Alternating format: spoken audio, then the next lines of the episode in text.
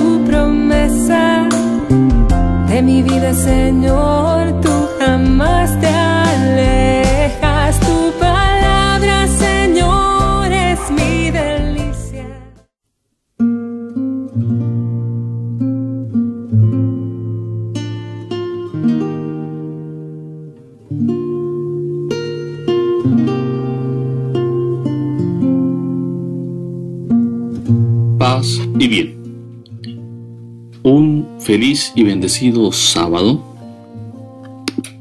26 de junio del 2021, donde vamos culminando esta decimosegunda semana del tiempo ordinario.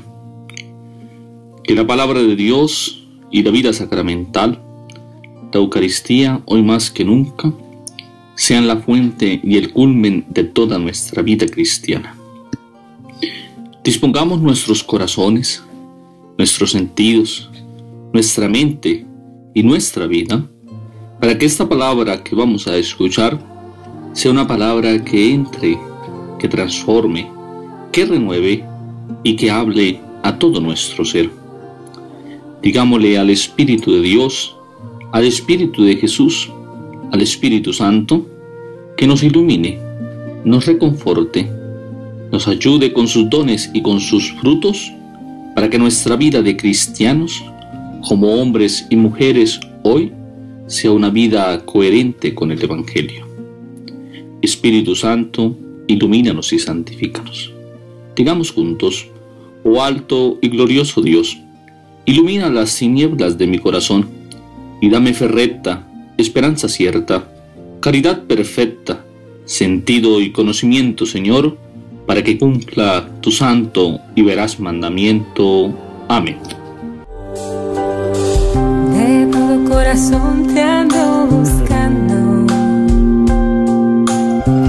y como un tesoro tu palabra guardo y llevo grabada firme tu promesa de mi vida, Señor,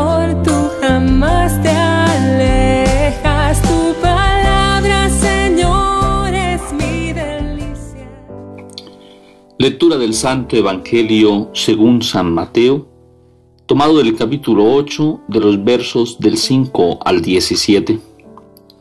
En aquel tiempo, al entrar Jesús en Cafarnaún, un centurión se le acercó rogándole, Señor, tengo en casa un criado que está en cama paralítico y sufre mucho.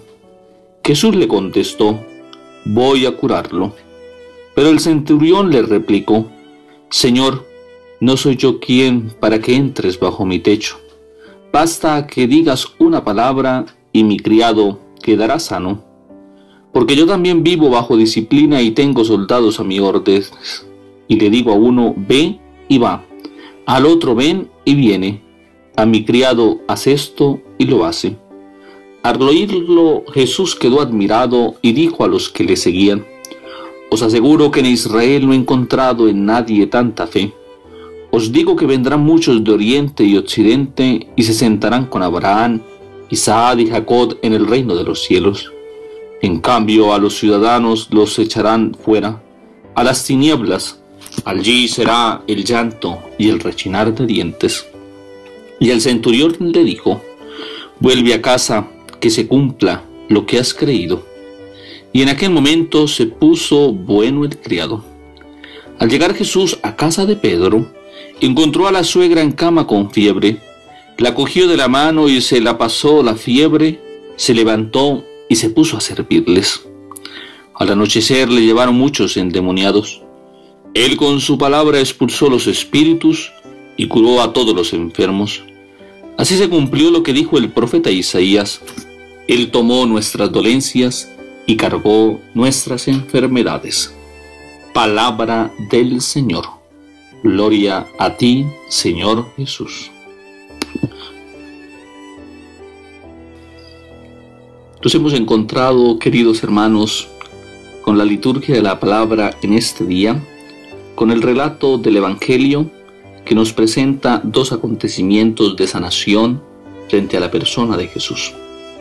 Y los Evangelios en sí son una constatación de los hechos y de los dichos de Jesús, como aquel que vino a cumplir la palabra, que vino a salvarnos, que la comunicó y que sigue hablándonos y sigue comunicando el plan de salvación de Dios. Lo interesante del Evangelio hoy es que son dos relatos que automáticamente nos colocan y nos ponen, por así decirlo, en dos figuras o en dos contextos tanto sociales, religiosos y políticos del momento histórico de Jesús.